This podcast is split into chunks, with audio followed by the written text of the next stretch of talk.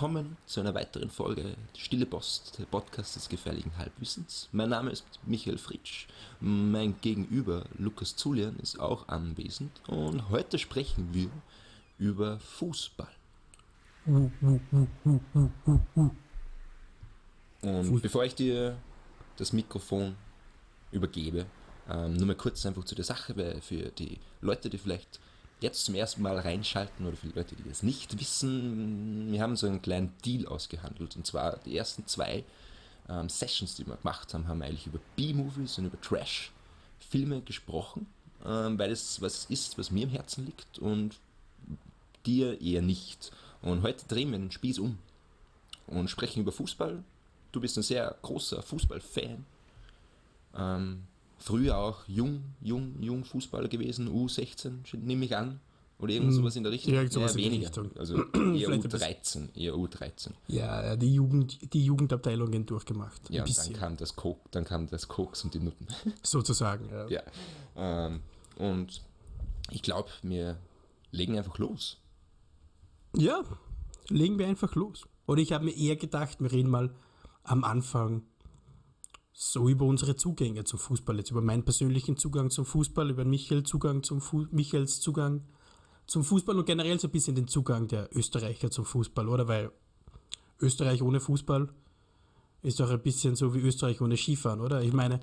Ja, aber es ist, es ist eine Wahlverwandtschaft, würde ich sagen, weil es passt ja eigentlich nicht so gut zusammen.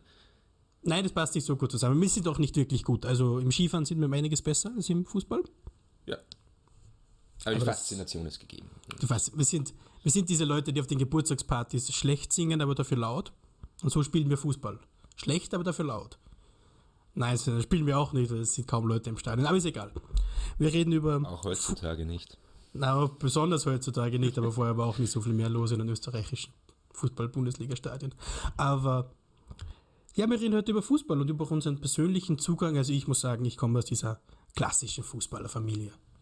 Also mein Opa Fußball gespielt, mein Vater Fußball gespielt, mein Bruder Fußball gespielt und ich habe Fußball gespielt, alle im gleichen Verein bei uns zu Hause im Ort. Die Vereine ziehen sich quasi auch, also diese, diese Vereinsliebe, Vereinszuneigung wird ja auch meistens in der Familie vererbt. Bei uns war das immer schon Juventus Turin.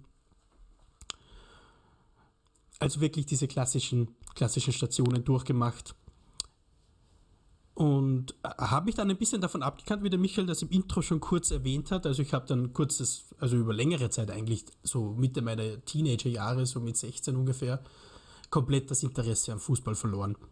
Ja, dann ich kam wieder, das Koks und die Nutten. Genau, dann kam das, das haben wir schon etabliert, Lukas. Das musst du nicht nochmal erwähnen. Und ich wollte auch unbedingt über das Koks und die Nutten reden. Nein, ähm, und bin dann eigentlich so mit, mit 20, vielleicht bisschen 21 wieder zurückgekommen zum Fußball, habe meine Leidenschaft sozusagen wieder entdeckt, habe mir gleich diese Streaming-Dienste geschnappt und bin jetzt eigentlich wieder schon seit ein paar Jahren voll im, im Geschehen. Und deswegen haben wir uns gedacht, sprechen wir darüber. Ja, aber es ist interessant, weil für die Leute, die das nicht wissen, wir haben ja einige Zeit zusammen gewohnt. Mhm. Und ich habe dich immer gesehen auf den diversen Webseiten, wie, wie es gibt, was gibt es da irgendwie diese Börse, wie, wie heißt das? Also Transfermarkt. Transfermarkt. Und du bist ja wirklich sehr aktiv in, in, in, in nicht nur am Sport, also an, am sportlichen Ereignis be, be, beteiligt, sondern du, du befasst dich auch sehr mit den die tiefen Strukturen sozusagen, also was hinter dabei steckt, hinter dem Fußball, also die Wechsel und, und das Finanzielle und bla bla bla. Ist dein Interesse durch eben durch solche Plattformen gestiegen, so mit 20, weil du gesagt hast, du kommst jetzt wieder zurück zum, zum, zu deiner alten Liebe sozusagen? Weil The Zone oder so, wirkt es irgendwie ähm, auf deine Faszination. Ja, also natürlich hast du jetzt mal mit The Zone in dem speziellen jetzt so einfach Fußball zu schauen, wie es eben noch nie war. Du weißt am Wochenende, wann die Spiele sind und musst einfach nur einschalten und kannst alle Serie A-Spiele und, und je nachdem, welche andere Ligen zurzeit dabei sind, aber ähm, die spanische Liga und, und, und, entweder Bundesliga oder Premier League, je nachdem.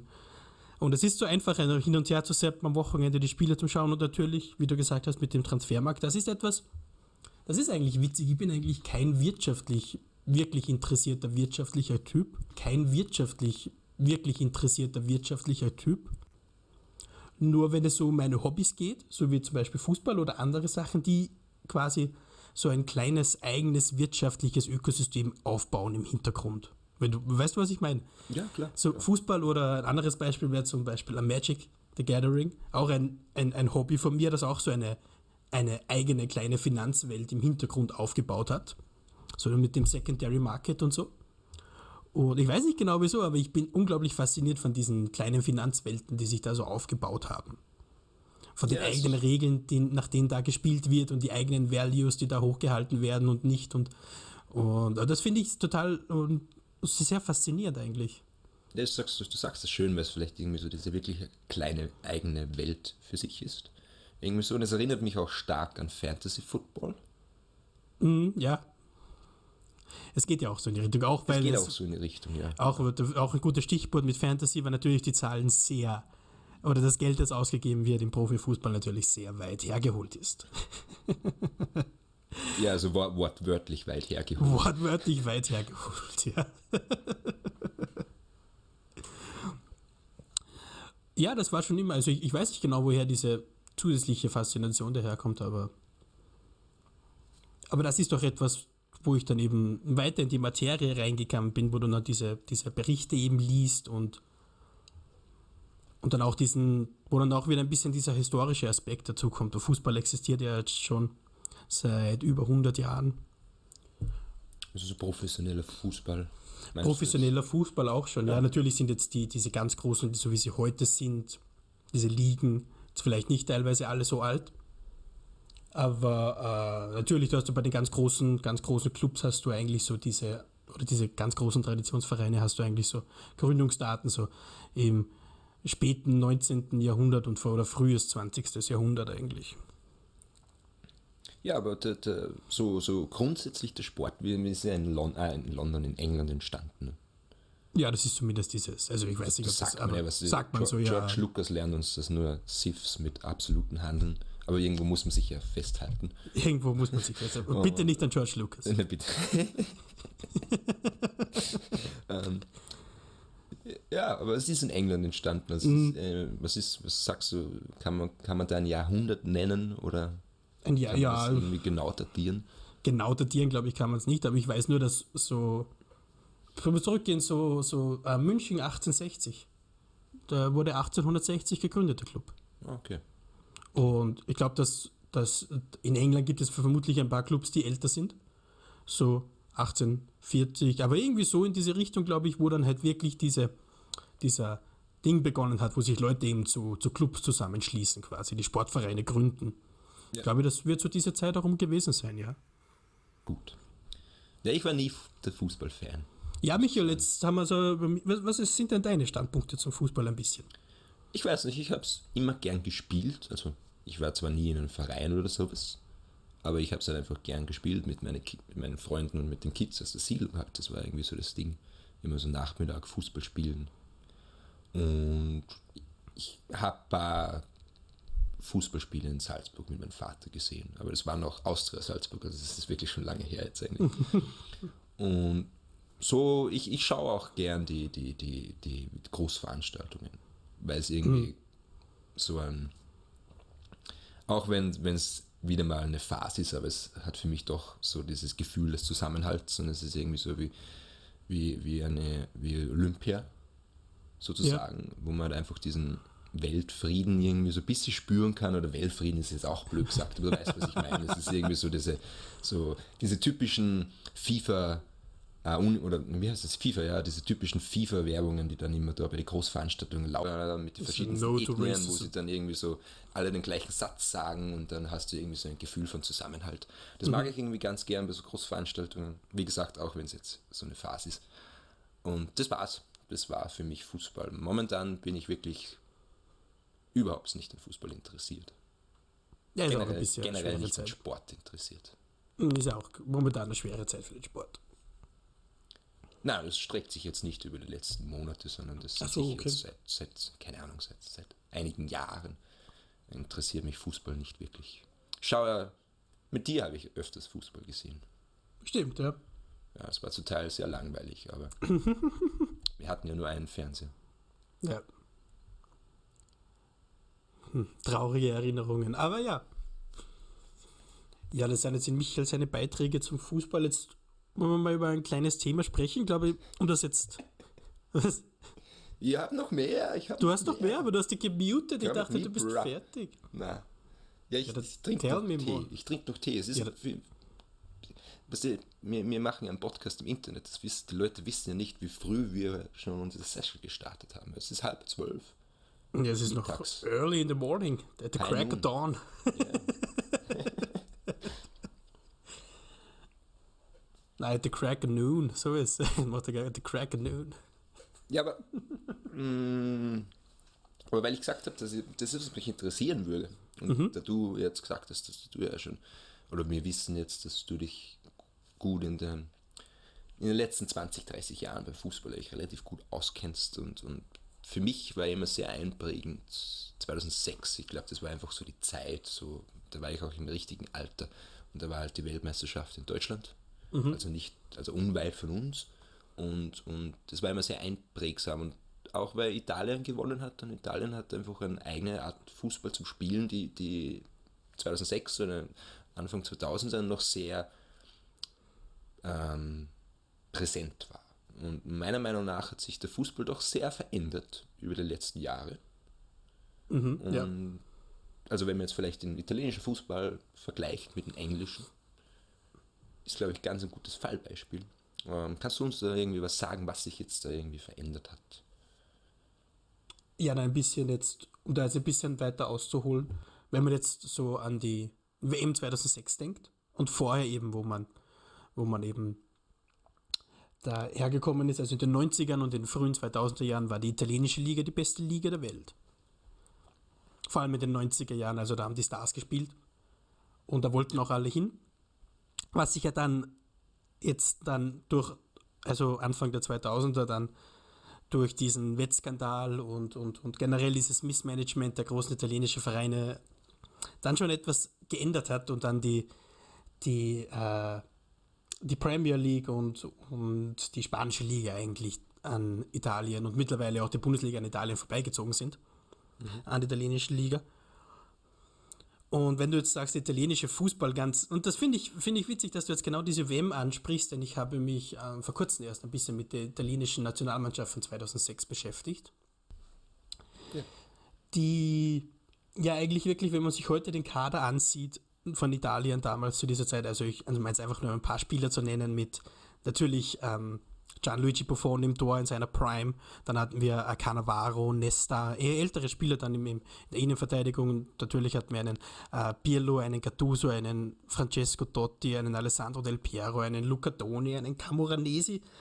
Das sind alles, alles große Namen. Das waren jetzt eh alle zwölf, elf, oder? Naja, das waren nur ein paar Spieler. Ähm, ein Grosso hat mir auch noch gut, Grosso ist jetzt nicht, aber ist egal. Und, und das waren alles große Namen, aber, aber die waren alle eher ein bisschen Underdogs. Also bei der EM vorher, 2-4, ist man relativ unterge ziemlich untergegangen, also eigentlich abgeschlachtet worden. Und keiner hatte dieses Team so wirklich auf dem Schild, was eigentlich heutzutage ein bisschen komisch ist, weil wenn man sich eben den Kader ansieht, muss man denken, hey, what the fuck is going on? Das ist wahrscheinlich so ein bisschen eine goldene Generation von Italien. Und die hatte niemand so wirklich auf dem Schirm. Und ja, dann sind sie Weltmeister geworden, verdient Weltmeister geworden. Es war aber auch ein spannendes Finale. Es war vor allem das Finale. Es ist ein bisschen das Finale, ist halt den Sehr Leuten sehr hängen geblieben. Ja, natürlich nervenaufreibendes. Finale, sehr nervenaufreibendes Finale. Ein bisschen schade natürlich, dass das ganz große, dass es ein bisschen überschattet wird, meiner Meinung nach, von diesem äh, Headbutt von, von Zidane. Ja, das natürlich. Signifikant. Das, Ja, das, das, das ist hängen. Das ist wieder einer von diesen Fußballmomenten, der im kollektiven Gedächtnis hängen bleiben wird, auch wenn auch bei Nicht-Fußballfans, das kennt man, diesen Headbutt, ist das Video, klar. hat jeder, hat jeder früher gesehen auf den Handys, wo man sich so auf, auf Infrarot oder mit Bluetooth hin und her geschickt hat, dieses Video, die ganzen verschiedenen Memes, Meme-Versionen davon und, und alles, alles. Also, ich glaube, ich hatte damals auf meinem ersten Handy, glaube ich, acht verschiedene Versionen von diesem Headbutt gefühlt. Also, Aber ich finde, ja, das ist aber gut auch, dass du sagst, weil es gibt irgendwie so diese gewissen Sternstunden im Fußball, die, wie du sagst, im kollektiven Gedächtnis irgendwie hängen bleiben oder verankert sind, eher Und, und ich, mein, ich bin kein Fußballfan, aber ich weiß trotzdem, ich kenne trotzdem das Wunder von Bern. Und das ist jetzt mittlerweile 70 Jahre her, oder? So in die Richtung, ja. So in die Richtung. Also es ist auch wieder interessant, weil so bei der Olympia gibt es jetzt keine, ich meine, es hängt jetzt wahrscheinlich mit der Disziplin zusammen, aber da gibt es jetzt irgendwie keine so, so gewisse signifikante Momente oder Sternstunden, die irgendwie so hängen bleiben und über die man spricht, aber so was wie diesen Sidan Headbutt, der bleibt halt erhalten. Der Nachwelt erhalten sozusagen. Ja, ja, weil er ich lebt ja noch. Also, Ja, er lebt noch. Beide leben noch. Also der den Headbutt bekommen hat, ist auch nicht tot. Der hat übrigens das finale Tor im Elfmeterschießen geschossen, aber der von Zidane geheadbuttet wurde. ah, ja, ja. Aber ähm, ja, genau, und da jetzt auch was. Da ist es jetzt natürlich, ähm, um jetzt zurückzukommen, Italien wurde eben Weltmeister. Und dann ist natürlich die, die italienische Serie A ein bisschen eingebrochen. Wie eben gesagt, es gab dann diesen Wettskandal. Juventus ist dann zwangsabgestiegen in die zweite Liga und, und sind im zwei Meistertitel abgekannt worden. Viele Stars sind gegangen, auch viele sind geblieben, wie zum Beispiel Buffon oder Del Piero oder Nedved. Und dann hat sich ein bisschen so dieses, daraus hat sich der italienische Fußball eigentlich schwer wieder erholt. Man hat jetzt natürlich dann äh, Inter Mailand noch, die natürlich 2010 mit dem Triple, also dem Gewinn aus, dem, aus der Liga, dem Ligapokal und der Champions League, noch mal ein wirkliches Ausrufezeichen setzen konnten für den italienischen Fußball, aber dann eigentlich, wenn man sich dann ansieht, international vor allem ist eigentlich, bis auf Juventus, die jetzt vor ein paar Jahren wieder mal das Champions League-Finale zweimal hintereinander erreicht hatten, auch nicht gewinnen konnten, eigentlich nicht mehr viel passiert. Und der italienische Fußball ist eigentlich so ein bisschen aus diesem, ist gerade wieder mehr aus dem, mehr am Erwachen. Mal Juventus Turin schon wieder länger Weltklasse, aber die anderen Vereine ziehen ein bisschen nach. Man hat jetzt mit Inter Mailand wieder einen sehr interessanten, mit Atalanta Bergamo, einen wahrscheinlich der interessantesten Clubs zurzeit in Italien, die natürlich leider so nicht zusammenbleiben werden. Aber ja, ja, das ist so ein bisschen so dieses Ding, also wie man jetzt sieht, meine, meine Richtung ist der italienische Fußball und der Michael hat es kurz gesagt, so diese, wenn man an italienischen Fußball denkt, denkt man natürlich an äh, Defensivfußball. ja, genau. Man denkt an dieses, so ein bisschen, diese, so die extremste Version wäre wahrscheinlich äh, Griechenland bei der EM 2004. So dieses, dieses hinten, dieses Bollwerk und, und, und irgendwann in der 60. Minute ein Tor oder 70. Minute ein Tor und dann weiter alles zumauern und fertig. Und 1-0 gewinnen. Aber so gewinnt man auch Spiele. Das ist vielleicht ein bisschen so dieses Vorurteil, was die Leute haben über den italienischen Fußball. Die Leute finden oft, der italienische Fußball oder die Serie A ist langweilig und da ist zu wenig Bewegung im Spiel und die Vereine und die Spieler sind, also die Vereine nicht, aber die Spieler sind zu, sind zu alt, was schon ein bisschen, bisschen, bisschen wahr auch teilweise ist und der italienische Fußball ein bisschen defensiver ausgerichtet das ist, stimmt das auch. ist zum Teil einfach auch offensichtlich, weil ich habe vorher gesagt, dass man so mit dem englischen Fußball vergleichen sollte. Und wenn man sich da jetzt Spiele anschaut, dann merkt man einfach, dass versch äh, verschiedene Rhythmen und verschiedene Tempi sind. Und Tempo sage ich nicht ohne Grund, weil, weil der englische Fußball um einiges schneller ist wie der italienische. Oder so, Ja. so scheint es mir halt zumindest. Ist auch so, ja, um, vor allem auch um einiges härter in dem Sinne. Also es wird mehr durchgelassen, es wird weniger gepfiffen, deswegen ist da auch mehr Rhythmus, also mehr Fluss des Öfteren drinnen. In Italien bekommst du den Öfteren. Also wenn du ein italienisch, ein, ein, ein Spiel in Italien wahrscheinlich vergleichst mit einem Spiel in, in der Premier League, dann hast du vermutlich in Italien viel mehr Leute, die, die, die, die, die, die, die, die quasi aus weniger mehr machen, also aus weniger Körper, also wenig Körperkontakt viel machen, weil die rumfliegen und schreien und, und, und Fouls rausholen wollen und, und den ganzen Stuff. Hast du in Italien mehr wie in England. In England ist das auch eher verpönt. Also in England, wenn du in England eine Schwalbe machst und es wird als Schwalbe gepfiffen gegen dich, dann bist du, dann bist du ziemlich unten durch bei den Fans. Also das wird nicht gern gesehen. Das, aber das denke ich mir, weil es ist irgendwie. Ich kenne das auch von anderen Menschen, die, die nicht so große Fußballfans sind. Ist das, das ist die Schwalbe ist immer so wirklich so ein Dreh- und Angelpunkt für viele Menschen, glaube ich. So, und es gibt natürlich, es sind ja auch technische Handlungen, sage ich mal. Also es ist, das, manche Fouls oder manche Schwalben passieren nicht ohne Grund. Natürlich. Sondern das hat ja alles Sinn und Logik. Aber, aber es ist, es, für mich ist es auch immer so ein bisschen, und weil du sagst abwertend, ich finde es dann auch immer ein bisschen abschreckend, weil es einfach so, ah, warum schaue ich Fußball, wenn der in, von 90 Minuten, 5 Minuten am Boden liegt, was ist das für ein Sport, bla bla bla. Also die, die, das ist eigentlich immer so eine typische Argument, Argumentationslinie, die, die die meisten Nicht-Fußballfans ziehen, oder? Mhm. Ja, das bekommt man oft zu hören. Ich finde es immer sehr interessant, wenn man Fußball sieht. Das passiert eher mir, weil, weil, also passiert mir als Öfteren, Ich versuche es zwar zu vermeiden, aber ab und zu geht es nicht. Und dann schaue ich eben Fußball mit Leuten, die eigentlich sonst kein Fußballinteresse haben und dann bekommt man eben immer diese Fragen, dieses, ja, da war ja gar nichts, warum liegt er jetzt da rum am Boden und der soll aufstehen, das, diese Ding und natürlich diese ganze Sache mit der EM, äh, mit der WM 2008 mit Neymar, der natürlich zum Meme geworden ist durch sein ganzes so Dummschreien am Boden liegen und so. Hat das Ganze ja. natürlich nicht besser gemacht.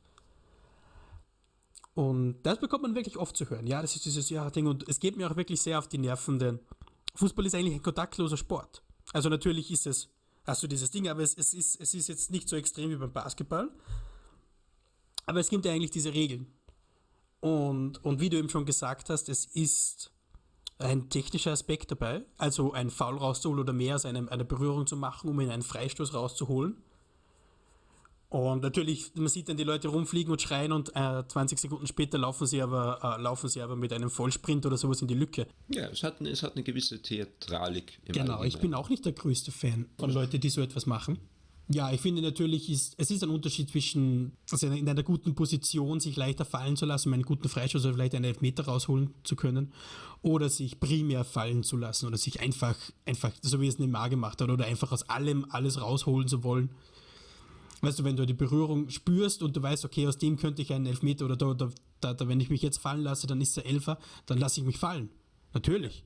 Ist klar, ja klar. Sicher, sicher. Ja, wie gesagt, aber, das hat ja auch Sinn. Ja, natürlich, ja, aber aus einfach aus allem etwas rausholen zu wollen und, und Ding, das ist natürlich, das, also da bin ich kein Fan davon, das ist auch nicht notwendig, meiner Meinung nach. Und es funktioniert ja auch nicht. Wirklich und, und du. du Neymar, der Tommy Wiseau des Fußballs. Ja, würde ich nicht. Es ist bei Neymar natürlich ein bisschen, ein bisschen hart. Ne, Neymar, das sind ja seine Rumgerolle und seine Theatralik und viel daraus gemacht. Aber Neymar ist halt ein bisschen so dieser Spieler auch, der natürlich gefault wird, was man sagen muss. Also Neymar ist dieser, dieser Maradona-Version, dieser flinke, mit den Beinen flinke Spieler, der durchtrippelt und die Leute aussteigen lässt und so. Das sind natürlich die Spieler, die dann gefault werden, weil entweder Leute frustriert mit dir sind, auf der anderen Seite wissen, dass du der wichtige Spieler in der Mannschaft bist und auf der anderen Seite auch einfach öfters dann zu spät kommen, weil du einfach schneller bist wie sie. Und dann wirst du auch gefault und Neymar wurde ja auch gefault, er hat nur immer sehr viel draus gemacht und das war das Problem der Sache. Also es ist jetzt nicht so, dass Neymar nie gefault wurde oder so überhaupt nicht. Er ist wahrscheinlich der Spieler, ich habe jetzt keine Statistik, aber er ist vermutlich der Spieler, der trotzdem am öftesten gefault wurde im Turnier. Vermutlich. Vermutlich, Vielleicht. weiß ich jetzt nicht. Mal, mal schauen, gefährliches Halbwissen.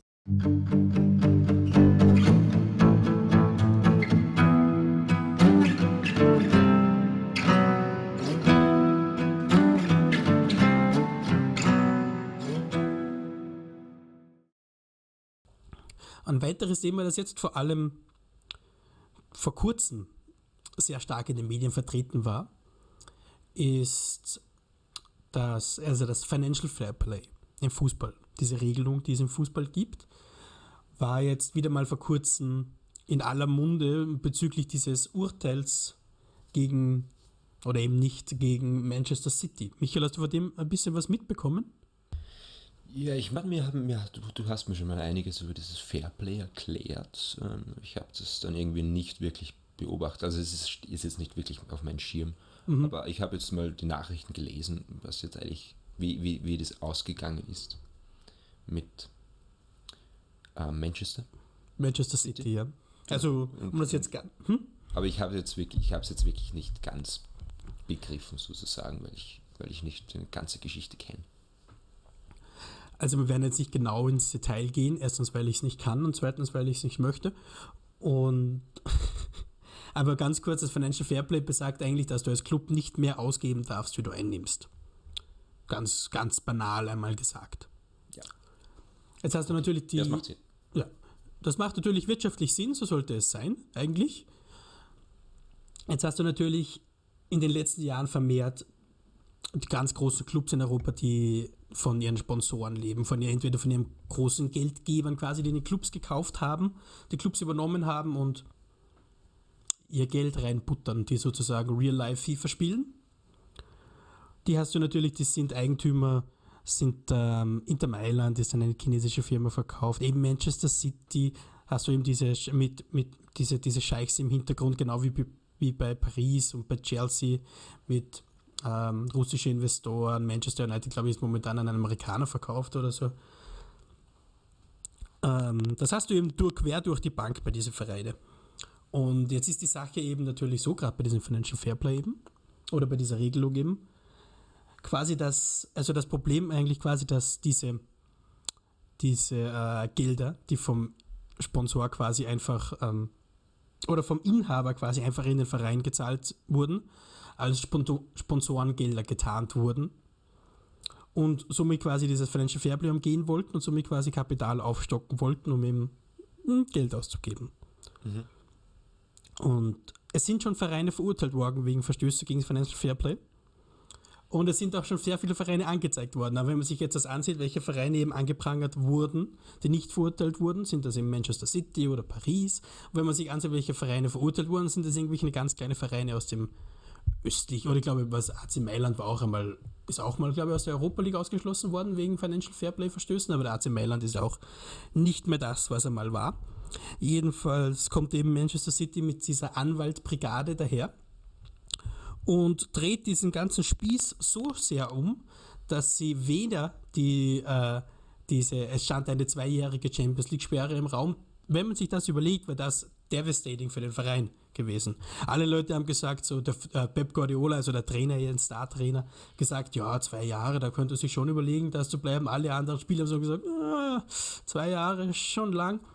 Und also wenn wirklich mit Manchester City zwei Jahre gesperrt wäre, dann wäre der Kader wirklich meiner Meinung nach wirklich sehr stark auseinandergebrochen.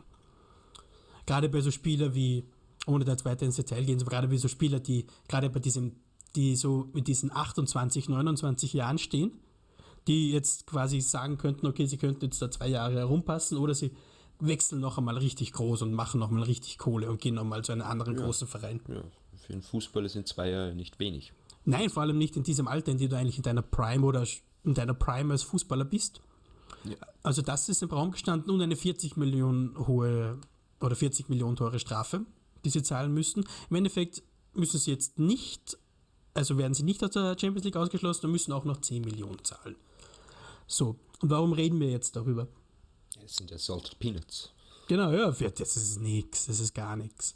Und also wir reden jetzt darüber, oder ich jetzt darüber sprechen wollte. Erstens natürlich, weil ein aktuelles Thema ist und zweitens, weil es ja ein bisschen so etwas ist, das jetzt nicht den Fußball alleine betrifft, oder? Das ist doch irgendwie so ein It's the same old, same old blues again eigentlich, oder? Ja, also ja, klar. Also darum, Die, mich schockiert sie auch nicht. Nein, überhaupt nicht. Und, und wie du jetzt gerade darüber gesprochen hast, habe ich jetzt natürlich genau denselben Gedanken gehabt, aber die, die FIFA ist ja schon Jahre bekannt dafür, dass er relativ dubios ist. Ich glaube, da hat sie mal vor ein paar Jahren, vielleicht hast du das irgendwie besser in Erinnerung, kannst du das irgendwie rekonstruieren? Und mit Seppel. Vor ein paar Jahren, Seppel. Wer ist der Seppel? Der Sepp Blatter.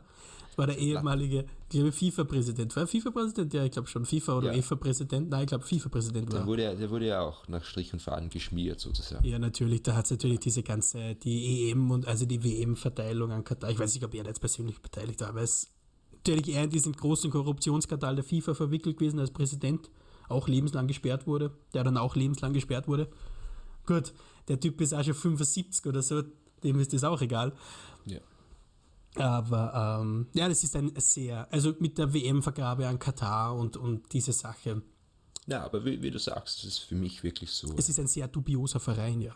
Aber, aber wie du sagst, das ist für mich wirklich so ein Sinnbild für das klingt jetzt wieder arg, aber irgendwie so dieses asymmetrische Verhältnis, was generell in unserer westlichen Gesellschaft irgendwie herrscht, also dass es einfach wirklich so ein Prozent gibt, die, die, die machen können, was sie wollen, sozusagen. Und es fühlt sich zumindest sehr stark danach an. Ja, wer, wer ist der, der ist der Hauptsponsor oder der Besitzer von Manchester City?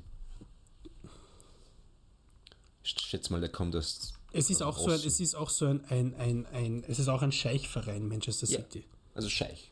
Mhm. Also die spielen ja quasi FIFA, also Fußball wie ein Videospiel sozusagen. Also da gibt es ja irgendwie so, beim Fußball gibt es ja immer diesen Manager-Modus, oder? Ja, genau sozusagen. FIFA-Spiele, wo man so quasi seine, sein, sein, sein, sein Team seine, seine zusammenwürfeln kann und dann irgendwie so eine äh, äh Saison irgendwie durchspielt und Verträge aushandelt und bla bla bla. Ähm, das macht ja eigentlich der so zum Spaß. Irgendwie. Manche kaufen sich einen Hund, der kauft sich einen Fußballverein. Sozusagen, ja. Also es ist wirklich so, es geht so in diese Richtung. Aber was macht das mit dem europäischen Fußball, wenn man irgendwie so ähm, chinesische und äh, Investoren und Investoren aus Abu Dhabi oder was auch immer irgendwie so einen immensen Einfluss und, und Position im, im europäischen Fußball bekommen? Was, was macht das mit dem europäischen Fußball? Wo geht das hin? Ja, es ist ein bisschen so ein zweischneidiges Schwert. Auf der einen Seite. Du hast auf der einen Seite ist es natürlich so, äh, der europäische Fußballmarkt ist relativ aufgeteilt. Um das jetzt mal so zu sagen. Also ähm, in Europa gibt es so und so viele Manchester United-Fans und an dieser Zahl wird sich nicht sehr viel ändern. Quasi, es werden natürlich jetzt wieder jüngere Leute dazukommen, aber es, weißt du, der, der Markt ist aufgeteilt sozusagen in Europa, weil es eben schon Ja, so lange, klar, schon so lange ist. Wenn du es, das, wenn du das ähm, jetzt wieder auf Österreich schaust, du hast ja irgendwie diesen Red Bull Salzburg. Also Red Bull Salzburg war ja zuvor, gab es ja Austria Salzburg und dann hat Mateschitz mit Red Bull sich eingekauft. Und, und irgendwie gibt es da halt wirklich so ein ungleichmäßiges Verhalten, äh, Verhältnis in, in, in, in dieser österreichischen, in der, wie heißt es, in der Red Zip Bundesliga. oder? Ja, der Bundesliga. Ähm, in der Red Sack Liga. Und der Red Gibt's Sack. Firma noch Red Sack. Red Sack gibt es noch, ja. Ja, natürlich hast Ja, du aber, dann. aber, aber das ist doch total unfair, weil, weil man hat, keine Ahnung, sagen wir jetzt mal, jetzt Mateschitz 2005 Red Bull gekauft, hat ein neues Stadion gebaut und, und äh, quasi eine Akademie aufgezogen und junge Spieler geholt, was ja auch, wie du sagst, irgendwie so ein Doppelgesicht hat, das ist ja natürlich sehr gut. Aber für alle anderen Teams in Österreich in dieser Liga ist das ja nicht so toll. Ja, es entsteht natürlich so eine Art ähm, Machtvakuum. Ja, ja. Vor allem jetzt in der österreichischen Bundesliga, du hast es jetzt in anderen, anderen ähm, Bereichen auch, also in anderen Ligen auch. Aber du hast natürlich in der Österreich, weil ich jetzt unbedingt nachschauen wollte, du hast natürlich in der österreichischen Liga, hast du zum Beispiel die Erlaubnis, also deinen Sponsoren in den Namen zu geben, in den Namen der, des Vereins zu geben. Und dann natürlich dann so Vereine wie RZ, Pellets, Wacker oder sowas. so scheiße, aber das hört sich furchtbar an. Da bin ich, Red Bull, bin ich noch eher dabei bei Red Bull Salzburg. Aber Ja, du hast recht. Aber ich glaube, in, in Herbert Boraska sein Sakko ist ein Zeichen dafür, wie komisch der österreichische Fußball ist, weil da sind wahrscheinlich fünf verschiedene Logos von seinen Werbepartner oben. ja, der braucht das Geld. Oder w. WSG Swarovski Tirol. Also interessant, das darf man ja woanders nicht, oder? Es In, gibt ja- Deutschland darfst du es nicht nennen. In Deutschland darfst du es nicht. Also das heißt, der RB Leipzig heißt ja auch nicht Red Bull, sondern offiziell Rasenballsport Leipzig. Für alle Leute, die das nicht gewusst haben. When there's a need, there's a way. So ist es. Ich meine, es ist komplett scheißegal, es ist Augenauswischerei. Es steht überall RB Leipzig, jeder sagt nur RB Leipzig und das Vereinslogo ist auch sehr ähnlich. Also von dem her ist es wirklich komplett egal, jeder weiß. Aber was es mit dem Fußball generell macht, ja, wie gesagt, es ist ein bisschen eben ein zweischneidiges Schwert.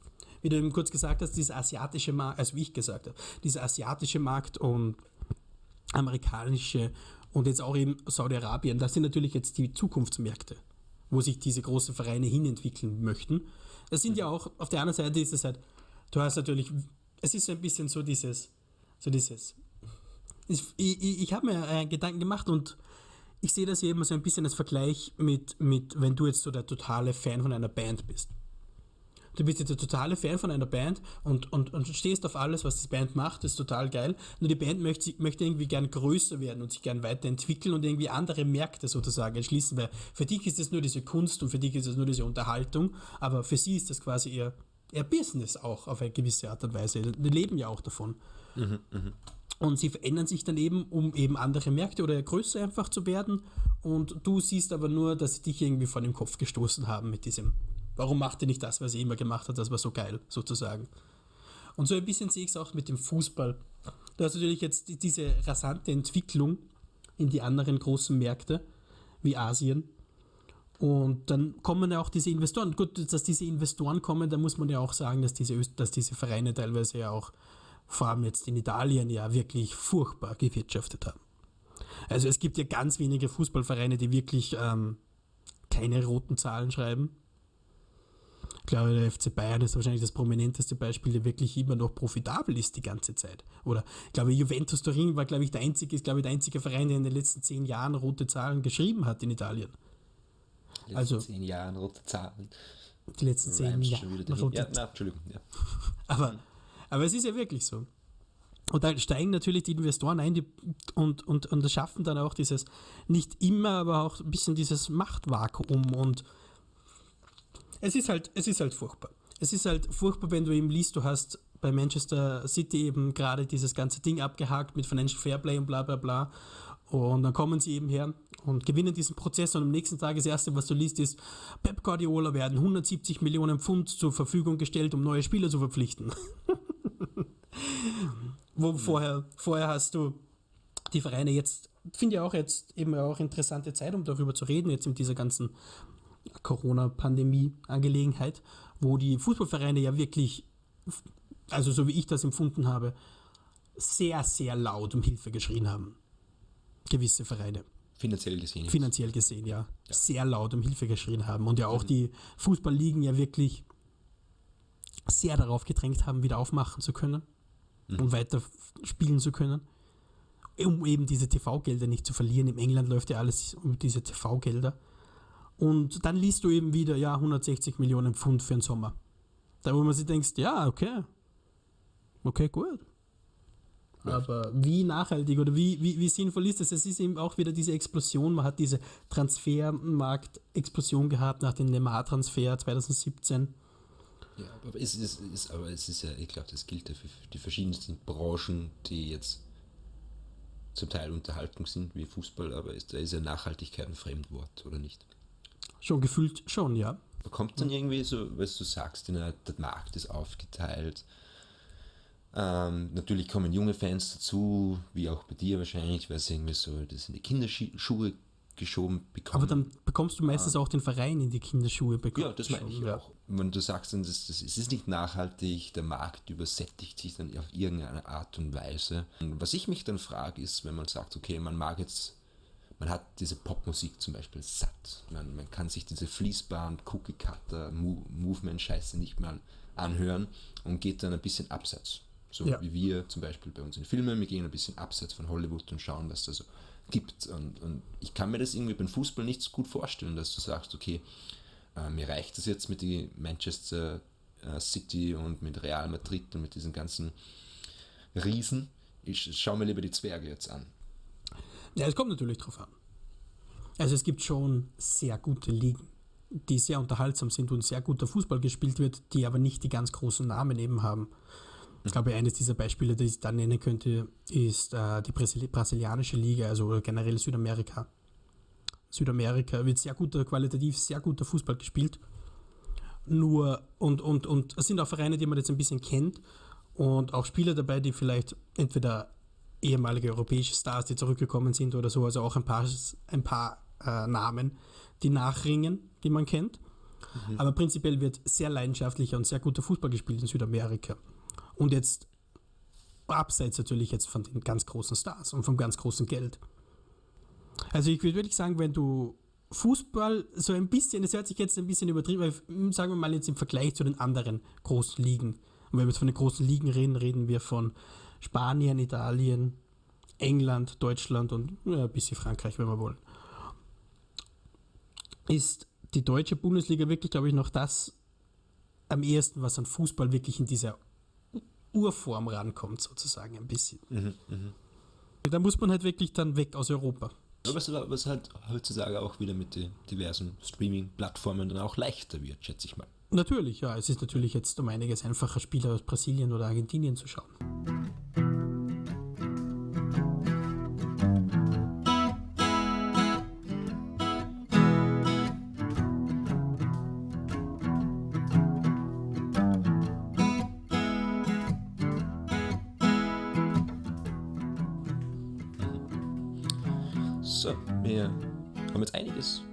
Über einige Gedanken über Fußball losgelassen.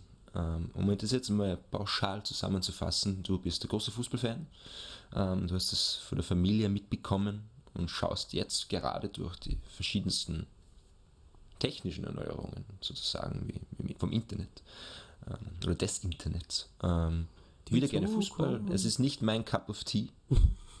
Und wir haben über das Finanzielle gesprochen, über die Geldmittel und den Einfluss ähm, auf den Sport an sich. Und jetzt hätte ich noch eine Frage, die eigentlich so was ähnliches will.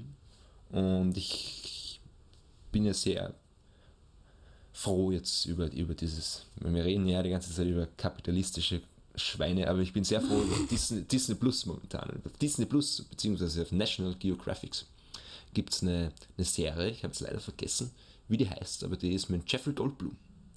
Ähm, für die so. Menschen, die uns so. zuhören und Jeffrey Goldblum nicht kennen, ähm, schaut euch einfach mal ein Interview an und dann mm, ist die ah, Sache yeah. geklärt.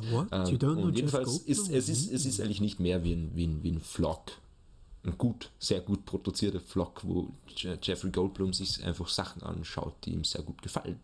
Und die dann einfach ein bisschen verstehen will und da jetzt mal so ein bisschen hinter den Vorhang schauen will. Und die erste Folge ähm, dreht sich um Sneakers. Mhm.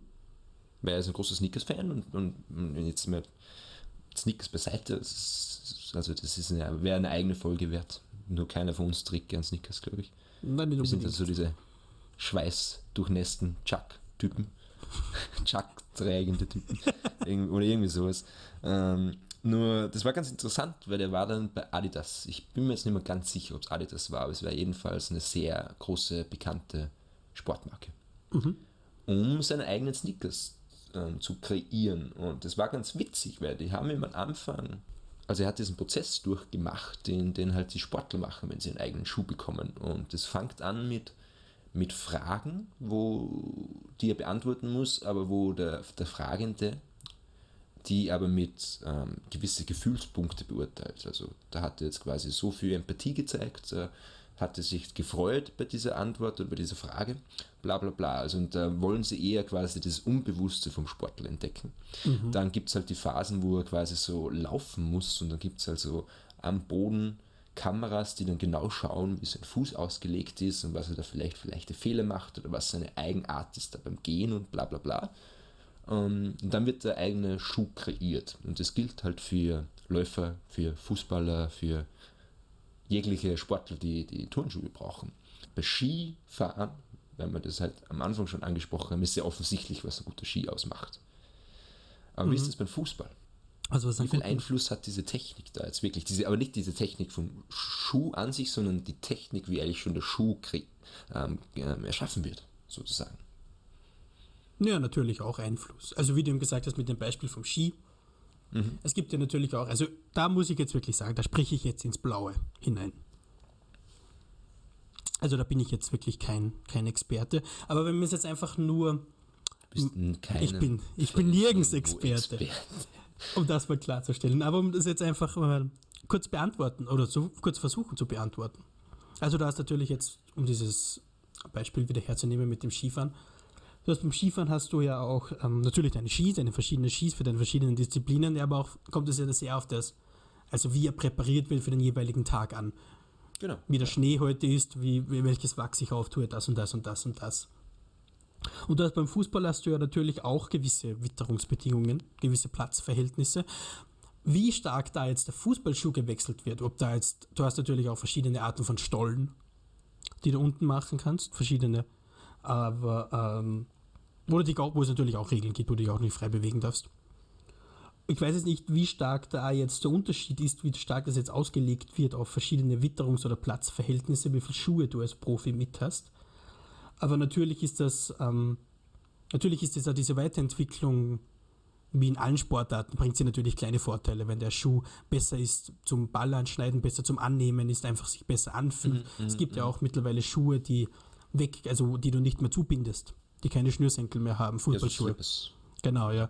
Fußballschuhe, die, die, du einfach nur, die du einfach nur reinschlupfst.